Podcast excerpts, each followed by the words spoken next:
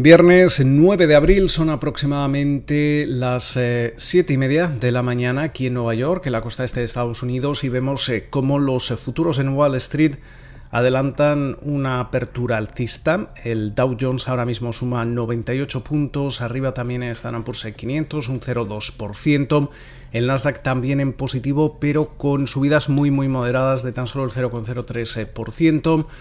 Ese rendimiento del bono americano a 10 años se sitúa en el 1,66% y por su parte el West Texas Intermediate se está transando en los 59,65 dólares el barril. Cerramos una semana intensa. Hemos visto cómo el Fondo Monetario Internacional mejoraba en medio punto porcentual sus perspectivas de crecimiento para la economía mundial, sobre todo impulsada eh, o parte o la mitad de ese, de ese medio punto eh, porcentual de, mejora llega avalada por Estados Unidos y ese paquete de estímulo de 1,9 billones eh, con B de, de, dólares. De hecho, hemos comenzado este segundo trimestre, según un informe de Bank of America, con el PER más alto desde 1901, eh, también con, con, una coyuntura macro que sería la más fuerte desde la Segunda Guerra Mundial un estímulo eh, que el banco apoda keynesiano eh, épico. Eh, obviamente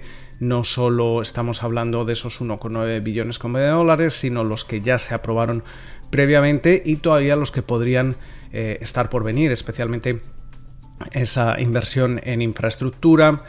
También se habla de un récord de puestos de trabajo no cubiertos en pequeñas empresas. Eh, los eh, precios de la vivienda en Estados Unidos, en Reino Unido, están subiendo eh, a, doble dígito, entre un 10 y un 20%.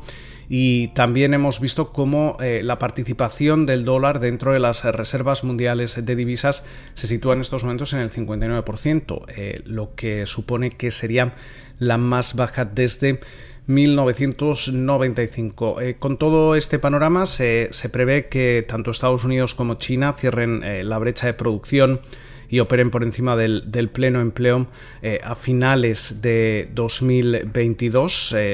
también hemos conocido esta semana esos detalles por parte del Departamento del Tesoro sobre cómo se planea financiar ese ambicioso plan de inversión en infraestructura de más de 2 billones de dólares durante los próximos 15 años. Inicialmente eh, esta factura se costearía elevando los impuestos a las empresas y a las multinacionales y eh, además eh, también se, se planea eh, la imposición de ese impuesto mínimo global que Estados Unidos eh, quiere fijar en el 21% y que la OCDE se ha comprometido a, tener algo concreto a mediados de, este año.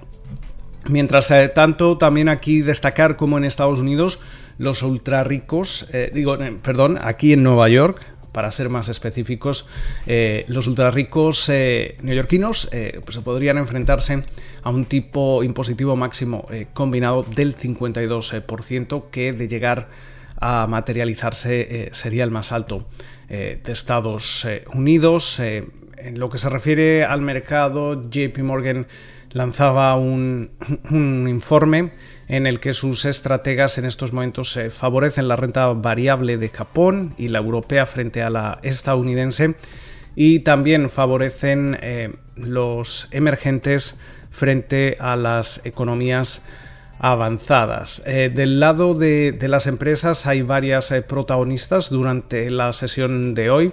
Hemos visto cómo eh, ya se ha recontado la mitad de esas papeletas de los empleados de Amazon en esa planta de, de, Alabama en su esfuerzo por sindicalizarse y ahora mismo con más de la mitad de esas papeletas ya recontadas eh, se estima que el 70% de los votos estaría en contra de formar un sindicato, lo que supondría una victoria para la compañía de, de Jeff Bezos. Eh, también acabamos de conocer cómo Boeing ha pedido a algunos de sus eh, clientes que reparen o que presten atención a problemas eléctricos potenciales en, su, en algunos de los 737 MAX, un modelo que obviamente ha supuesto muchos problemas para, para, el fabricante aeronáutico estadounidense. También interesante como General Motors y Ford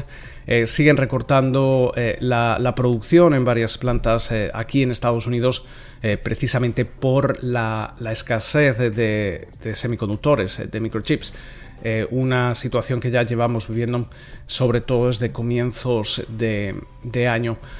también destacar que durante la jornada de hoy vamos a conocer en aproximadamente poco menos de una hora ese índice de precios de producción. Eh, precisamente la inflación, el repunte inflacionario es uno de los eh, temas que ha tratado el FMI, que lleva eh, básicamente siendo uno de los temas de, comentario entre los inversores.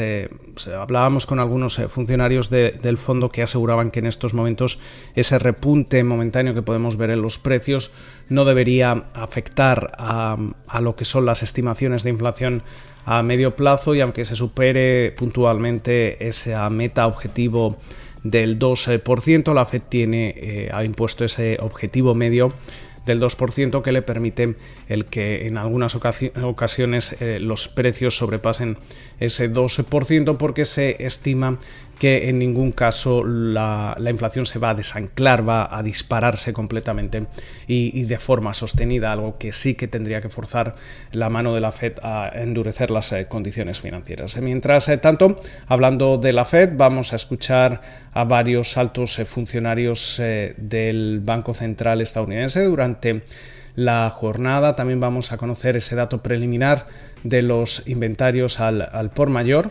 Y de momento también destacar cómo en, Asia hemos visto cómo los eh, principales mercados cerraban con un tono mixto, Japón al alza, Hong Kong, China, India a la baja. Eh, ahora mismo también vemos un tono mixto en Europa, con Londres operando con caídas muy muy ligeras, eh, París al alza, Frankfurt al alza. Y mientras tanto, Vemos eh, como eh, la onza de, oro cae ligeramente, se transa en estos momentos en los 1.745,70 eh, dólares y por su parte el Bitcoin sube con fuerza. Estamos hablando de una subida de un 3% casi que lo sitúa en los 58.375 dólares. Con lo cual, muchísimas referencias para cerrar esta semana. Esperamos que pasen ustedes un eh, feliz fin de semana y nos volvemos a escuchar durante la mañana del lunes.